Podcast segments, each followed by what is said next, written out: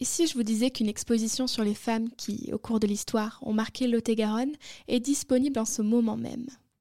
C'est ce que propose l'INTEC, le campus numérique d'Agen, qui s'engage auprès de son département à sauvegarder la mémoire locale. Une bonne partie de l'équipe de Radio Campus 47, qui a pu participer à cette exposition, en ressort aujourd'hui avec des inspirations plein la tête. C'est de ces inspirations-là que l'on va parler aujourd'hui. Si tout ceci vous intéresse, n'hésitez pas à établir vos propres recherches pour mieux comprendre de quoi l'histoire est faite. En première partie, Cécilia, la médiatrice et animatrice de l'exposition, nous a parlé de la résistance féminine du Lot-et-Garonne lors des fameuses guerres mondiales. Les femmes se sont vues occuper deux rôles importants. Lors de la Première Guerre, une participation à l'économie en remplaçant les hommes dans les champs et les usines, et lors de la Seconde, une participation à la libération de la France en s'engageant dans la résistance. Nous allons nous concentrer sur cette dernière, bien qu'il fût important de souligner que les femmes s'étaient déjà impliquées avant 1939. Nombreuses furent les femmes de l'ombre n'ayant pas officiellement obtenu le statut de résistante et qui pourtant se sont engagées, notamment en donnant à manger au service du travail obligatoire, une institution du gouvernement de Vichy destinée à répondre aux exigences allemandes de main-d'œuvre. Ces mêmes femmes sont également celles qui ont accueilli des réunions militantes secrètes organisées au domicile de leurs maris. D'autres encore ont apporté leur pierre à l'édifice en menant des actions notoires dans des groupes de résistance à l'occupant et au fascisme. On peut citer Marguerite Filleul, militante communiste du Front National à Fumel, un mouvement de résistance intérieure créé par le Parti communiste français. Elle fait partie des femmes qui ont été arrêtées et déportées à des camps de prisonniers de guerre, comme Henriette Michel, Anne-Marie Robinet, Jeanne Garnier, Alice Castin ou encore Thérèse Galland. On peut également citer Madeleine Guttmann, dont Cécilia nous a parlé lors de l'expo. Parisienne, c'est un réfugié à Villeneuve-sur-Lot qui a envoyé des colis aux résistants de la prison d'Ess, qui est devenu agent de liaison du bataillon Prosper et qui a terminé par être infirmière à l'hôpital clandestin de Paranquet. En effet, Madeleine Guttmann a été agent de liaison, tout comme Laure Fourcault et ses filles Joséphine Girardi et Juliette Borde. Mais en quoi consistait le rôle d'agent de liaison dans la résistance? Il consistait à faire passer des messages et des renseignements entre les résistants, mais également à faire transporter des armes et de l'argent. Par exemple, Juliette Borde, sous le pseudo Juju, a participé à la mise en place d'un mouvement de résistance intérieure nommé les Francs-Tireurs et Partisans, qui regroupe les trois organisations armées communistes. Elle fut agent de liaison dans le maquis de Duras, le mot maquis désignant un groupe de résistants, puis à Périgueux, à Toulouse et à Lyon. Il faut dire qu'au cœur de la résistance, certaines femmes sont même allées jusqu'à prendre les armes.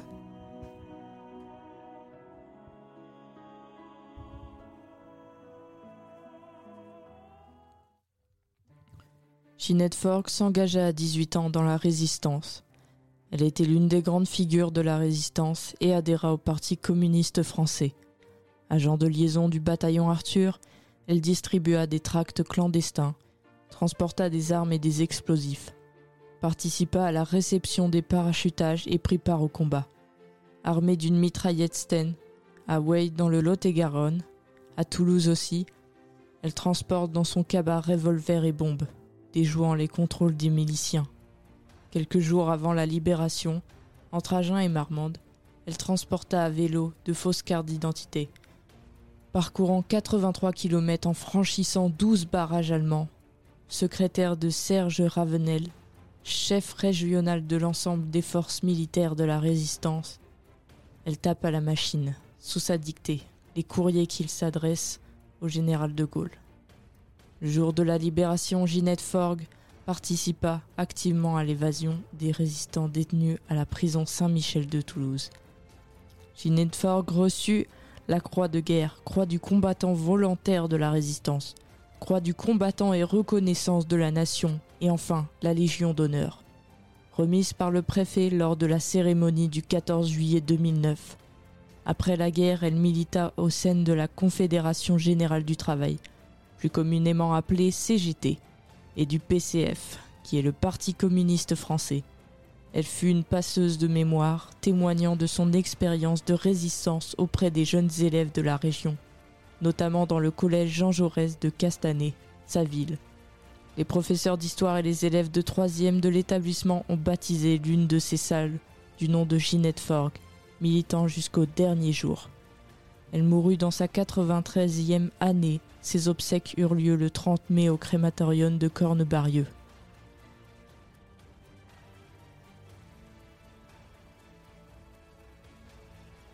Merci Gwen, c'était très intéressant. Je pense que c'est clair que beaucoup plus de femmes qu'on ne le sait, avec courage et sans hésitation, ont risqué leur vie en s'engageant pour sauver leur pays du fascisme. Le devoir de mémoire est bien présent dans cette exposition, qui malgré tout n'en présente que quelques-unes. René Badi, qui eut de grandes responsabilités dans l'organisation de la résistance, Damira Titona Lasperti et Rosine Betts, les Italiennes de la 35e Brigade, une unité combattante, Madeleine Poliak au front et en Pologne au service de son pays et de ses compatriotes, et Simone Cessac-Gardin, dont Johan va vous parler tout de suite.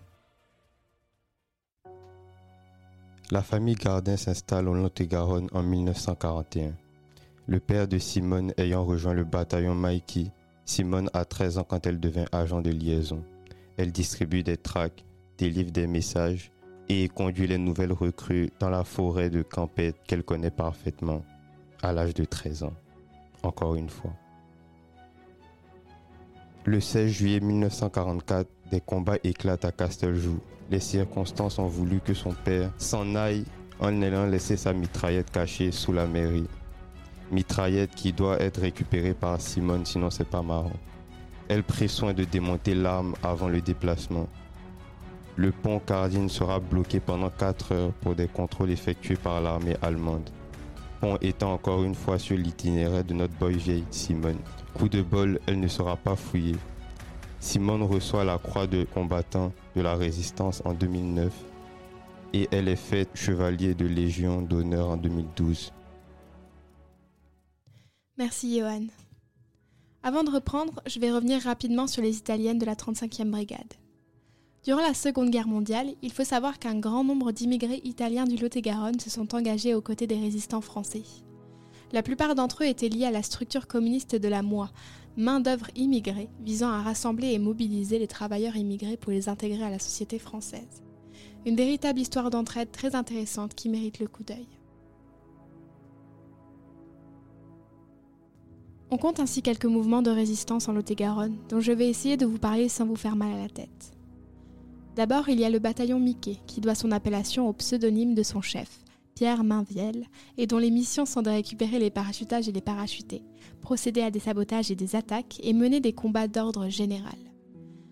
Il y a aussi le corps franc Pommiès qui doit ses origines à l'organisation de résistance de l'armée, ou l'ORA, et qui se concentre sur deux secteurs, l'Agenais et les abords d'une zone comprenant Marmande, Casteljaloux et Nérac. Il opère une offre de subordination territoriale acceptée par André Pommiès, militaire français, héros de la résistance. Le mouvement national de résistance Combat est à noter également, né à Grenoble et actif en Lot-et-Garonne courant 1942. Ses membres font œuvre de propagande, s'activent pour rechercher des terrains de parachutage d'armes, fabriquent de faux papiers et aident les réfractaires du STO, le service du travail obligatoire dont j'ai parlé tout à l'heure. Enfin, on peut citer les murs, ou plus précisément des mouvements unis de la résistance créés dans la zone sud sous l'impulsion de Jean Moulin. Il s'agit de la fusion entre le mouvement Libération, essentiellement composé de socialistes et syndicalistes, mais aussi d'anarchistes et communistes, et le mouvement Combat, composé de gaullistes, radicaux et démocrates chrétiens. Je vous retrouve après la chanson pour la deuxième partie.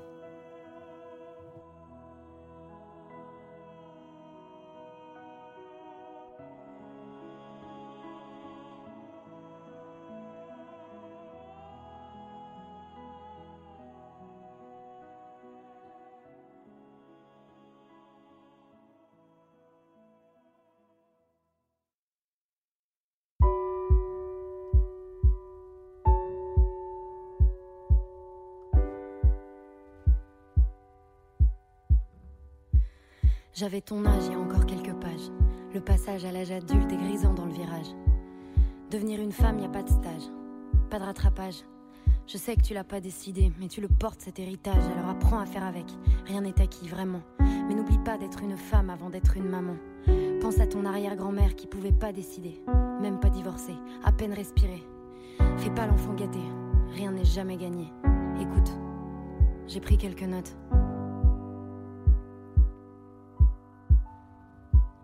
Petite, t'as le sentiment d'être différente, tu marches pas dans les clous. C'est peut-être toi qui as raison et les autres qui sont fous. Après tout, qui créait les codes et les tabous? Qui a dit que ceux qui rentraient pas dans le cadre deviendraient rien du tout? Souvent, les futurs génies sont mauvaises à l'école.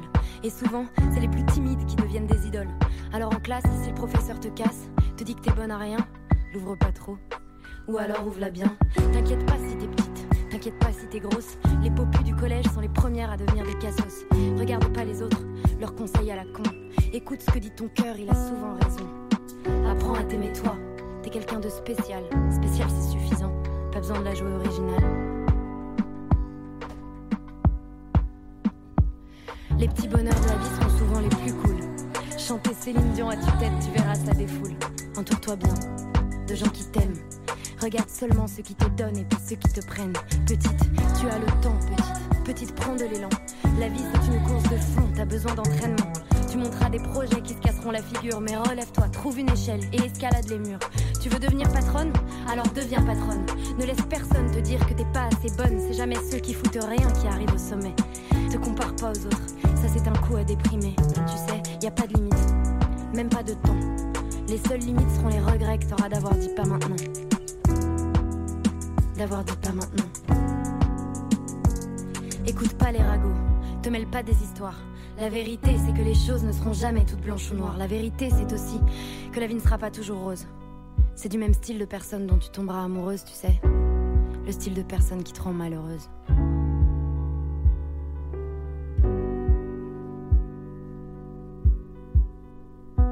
S'il te fout une claque, faudra que tu te fasses la malle. S'il te touche alors que tu veux pas, faudra pas que tu trouves ça normal. L'amour et la violence ne font pas bon ménage. Surtout laisse rien passer pour ne pas tomber dans l'engrenage. Y a pas d'exception, pas d'excuse, c'est que du mytho. Une fois, deux fois, trois fois, n'attends pas celle de trop. N'aie pas peur d'en parler, n'aie pas peur de le dire. Fais-moi confiance, c'est en parlant qu'on commence à guérir. Et y a pas que les gestes qui feront des dégâts.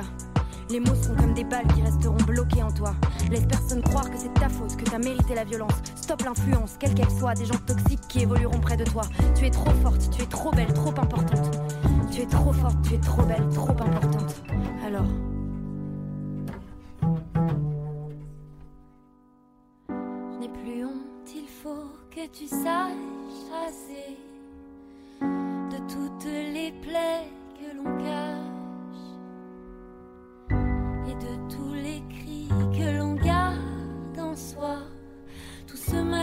se fait par amour. Adieu le mal, amour, le mal, amour. Souvenir des coups qu'on prend pour des caresses. Adieu le mal, amour, le mal, amour. C'est un amour aveugle et sourd qui blesse. Adieu le mal, amour, le Des coups qu'on prend pour des caresses. Adieu le mal, amour, le mal, amour. C'est un amour aveugle et sourd qui blesse. En guise de deuxième partie, Cécilia a traité la question des justes parmi les nations. Ici, on parle de celles et ceux qui, lors de la Seconde Guerre mondiale, se sont mis en danger pour venir en aide aux Juifs et aller contre le régime persécuteur des nazis. Ceux que l'on considère aujourd'hui comme des héros n'étaient à la base que des gens ordinaires, qui, pour une raison politique, idéologique, religieuse ou bien seulement par empathie, ont pris la décision urgente et impulsive de refuser la cruauté du traitement réservé aux Juifs. Que ce soit en créant des caches, en sauvant des enfants, en procurant de faux papiers ou en les aidant à traverser la zone occupée pour s'enfuir, ils et elles témoignent véritablement que derrière chaque situation inhumaine et oppressante, il est toujours possible de faire la différence et de résister à l'injustice. Leur rôle n'est pas seulement d'être citoyen et solidaire, mais il est d'incarner le meilleur de l'humanité. Il faut savoir que depuis 1953, il existe à Jérusalem le mémorial de Yad Vashem pour la mémoire des victimes. En son sein a été établi un jardin des justes, où sur un mur d'honneur sont inscrits les noms des justes parmi les nations. Il s'agit de la plus haute distinction honorifique décernée par l'État israélien. En Lot-et-Garonne, 42 personnes, dont 22 femmes, ont reçu le titre de juste. Cependant, il est difficile d'être sûr que les chiffres sont exacts, étant donné que la procédure demande des preuves concrètes, données par un descendant du rescapé. Les recherches se basent sur les témoignages oraux et des documents d'archives. Ensuite, au cours d'une cérémonie officielle, l'ambassadeur d'Israël remet une médaille au juste, gravée à son nom, sur laquelle figure la phrase suivante, tirée du Talmud, un texte religieux. Quiconque sauve une vie, sauve l'univers tout entier. En 2007, sous son mandat, Jacques Chirac a fait apposer une plaque au Panthéon en l'honneur des justes. Pour vous donner un exemple, Lucienne Desguilaine née le 23 mai 1898 à Montbahut. Elle y décède le 4 septembre 1980. Femme de caractère, Lucienne Desguilhem exerce la profession de secrétaire de mairie. Dès le début de la guerre, avec le soutien du maire, elle établit de faux papiers, des cartes alimentaires. Elle héberge, elle accueille et plus tard elle participera au ravitaillement des maquisards, qui signifie résistants appartenant à maquis, qui est un lieu où les résistants s'organisent. Tous deux refusent d'obéir aux ordres de Vichy visant à recenser les juifs présents dans les communes.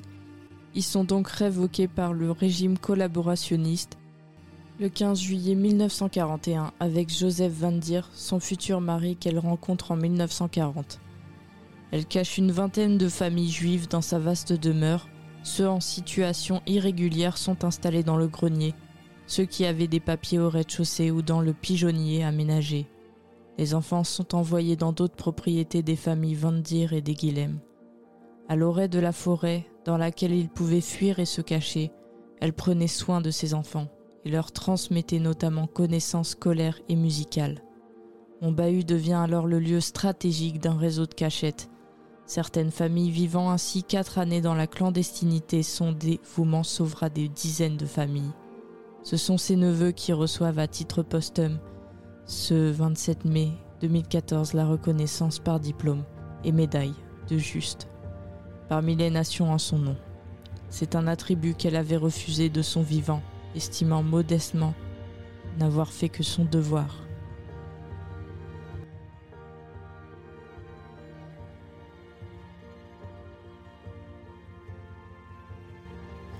À l'heure, on s'était laissé sur la version de la chanson Note pour plus tard de Barbara Pravi. Et on se retrouve dans un instant pour la partie 3 avec Si j'étais un homme de Camélia Jordana.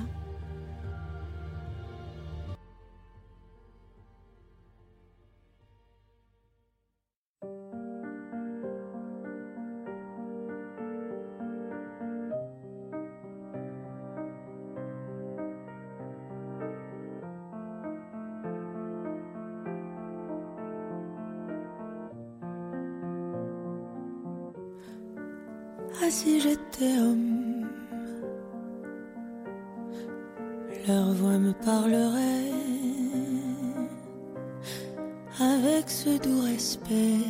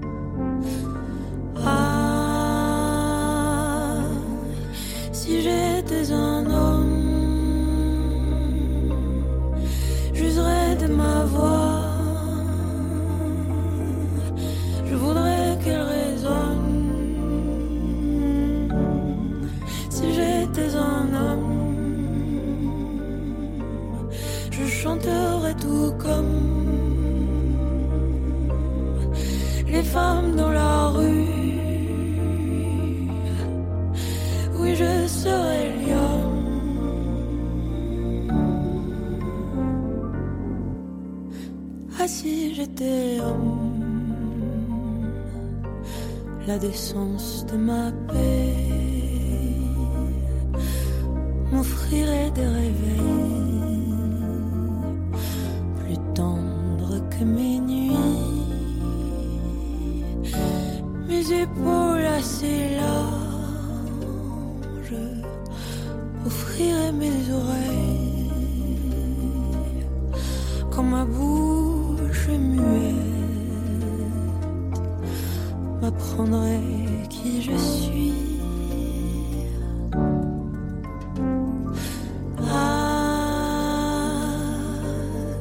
si j'étais un homme, j'userais de ma voix.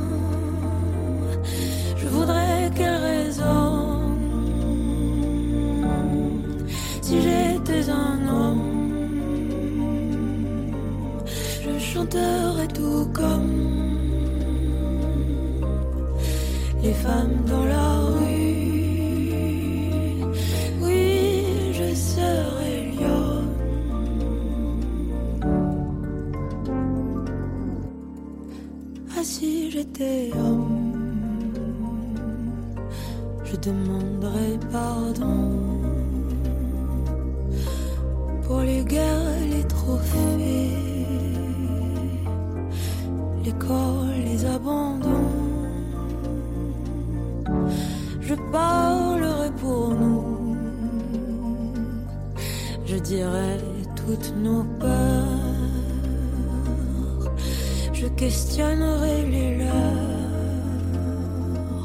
au risque d'avoir l'air con. Ah, si j'étais un homme,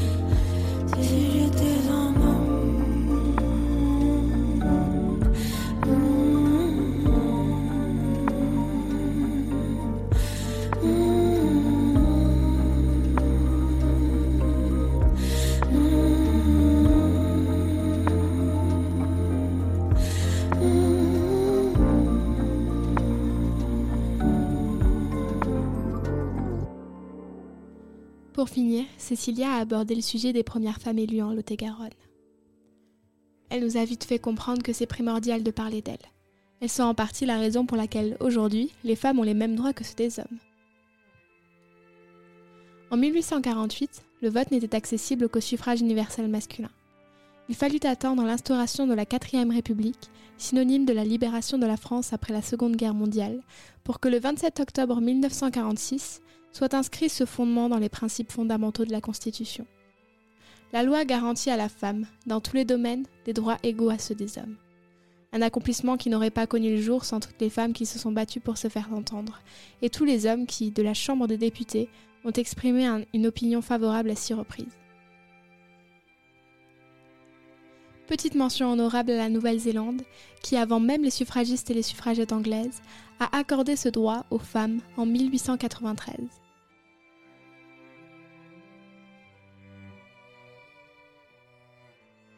C'est au cours des scrutins des 29 avril et 13 mai 1945 que les femmes votent pour la première fois en France. Bien qu'avant même ces scrutins, des situations particulières avaient pu hisser des femmes à la tête des communes ou en membres de conseils municipaux, comme Joséphine Pincalé, qui en 1925 est désignée conseillère de Douarnenez. Dès octobre 1945, 33 femmes sont élues en France, mais il faudra attendre 2012 pour voir une femme du Lot-et-Garonne être élue à l'Assemblée nationale. Il s'agit de Lucette Lousteau, dont Cécilia nous a parlé lors de l'exposition. Gwen, c'est à toi. Lucette Lusteau, née le 20 décembre 1948 à Oran, était une députée de l'Assemblée nationale. Pendant la 14e législature, elle a été élue dans le département du Lot-et-Garonne. Pour son dernier mandat, Lucette Lousteau est entrée en fonction en juin 2012. Elle en était à son premier mandat. Au total, elle a passé 5 ans sur les bancs de l'Assemblée nationale. Elle a quitté l'Assemblée nationale le 20 juin 2017. Au cours de son dernier mandat pendant la 14e législature, Ducette Lousteau a siégé avec le groupe socialiste, écologiste et républicain. À la fin des années 1990, le bilan tombe. La France est l'avant-dernier pays européen en matière de parité. Afin de remédier à cette inégalité, une loi est votée en 2000 sur la parité en politique.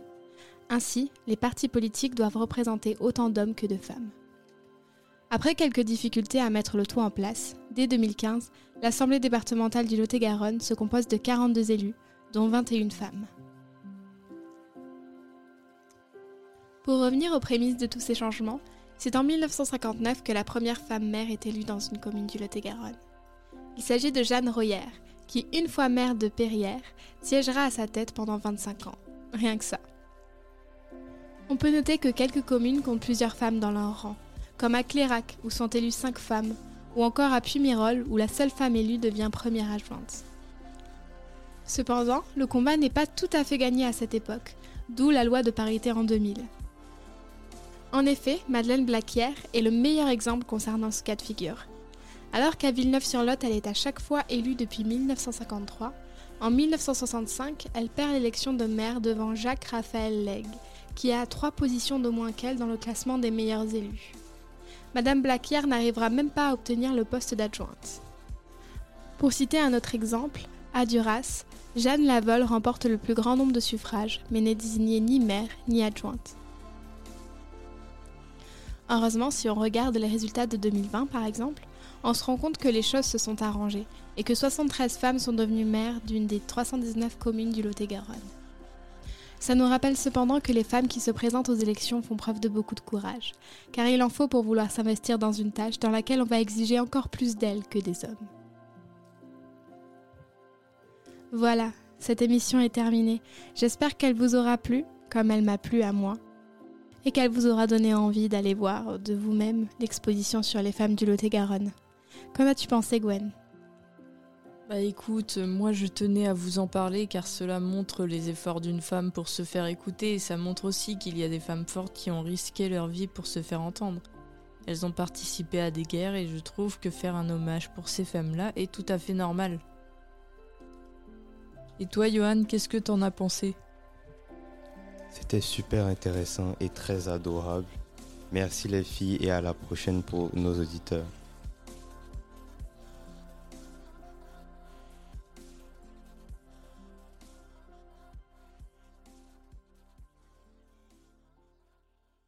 Sabine. I am not in danger. Sur Radio Campus. I am the danger. Today, smoking is gonna save lives. Trouve la série qui te fera procrastiner. Hello les cinéphiles, c'est Gwen. Aujourd'hui, je vais vous faire voyager dans les années 60 avec Last Night in Soho. Alors préparez vos plus beaux smoking. Birds sing out of tune and rain clouds hide the moon. I'm okay, here I'll stay with my loneliness. Last Night in Soho est un film britannique réalisé par Edgar Wright et sorti en 2021, coécrit par Wright et Christy Wilson Cairns. Le film suit Eloise Turner jouée par Thomasine Mackenzie, une étudiante en mode qui durant la nuit est mystérieusement transportée dans les années 1960 où elle se dédouble en Sandy, alias Anya Tyler-Joy, une chanteuse novice dont elle découvrira les sombres secrets. Le film est présenté en avant-première à la Mostra de Venise 2021 et reçoit des critiques majoritairement positives avec des éloges pour ses décors, sa photographie et les performances de Mackenzie et Tyler Joy. Il marque également les dernières performances au cinéma de Diana Rigg, à qui le film est dédié, et Margaret Nolan, décédée en 2020. Last Night in Soho est vraiment une belle découverte. On me l'a conseillé et d'ailleurs je remercie mon ami de m'avoir conseillé ce film car il est vraiment bien scénarisé. Les plans de caméra sont vraiment bien faits avec les transitions entre Héloïse et Sandy. Puis certainement le jeu du miroir qui est présent tout au long du film. On a tous déjà sûrement rêvé d'aller dans une autre époque que la nôtre, seulement l'époque des années 60 n'est pas celle qu'on avait imaginée. On peut retrouver tous les stéréotypes de l'époque, entre la prostitution pour réussir à monter dans la popularité, les drogues, l'alcool, l'argent. Il y a vraiment beaucoup de côtés sombres dans ce film, ce qui va effrayer Héloïse. Mais ne nous égarons pas. Le film est vraiment bien, mais il y a quelques points négatifs à souligner. Rappelons que le film est basé sur la mode et pourtant on n'a pas vraiment beaucoup de visuels. La parenthèse sur la vie de Sandy et les visions d'Héloïse ont pris un peu trop le dessus malheureusement. Après, il y a quand même beaucoup de points positifs. Le jeu d'acteur de nos deux actrices, Thomasine Mackenzie et Anya Tyler-Joy, sont vraiment bien joués. Les émotions nous sont transmises, puis on cherche souvent le déroulement de la suite, mais on est souvent surpris, car il y a toujours du mouvement. Même si dans le milieu du film on a l'impression qu'il tourne un peu en rond, cependant je tiens à dire que c'est un bon film horrifique. Les décors avec les néons des années 60 nous transportent ainsi que les OST dans le film et surtout l'interprétation d'Anya Tyler avec la chanson Downtown de Petula Clark qui nous donne des frissons. Elle a une voix magnifique et une belle prestance. J'aime beaucoup cette actrice. Pour moi, ça reste quand même un très bon film qui mérite totalement sa note de 3,8 sur 5. Merci d'avoir suivi cette chronique et on se revoit très prochainement pour une autre découverte.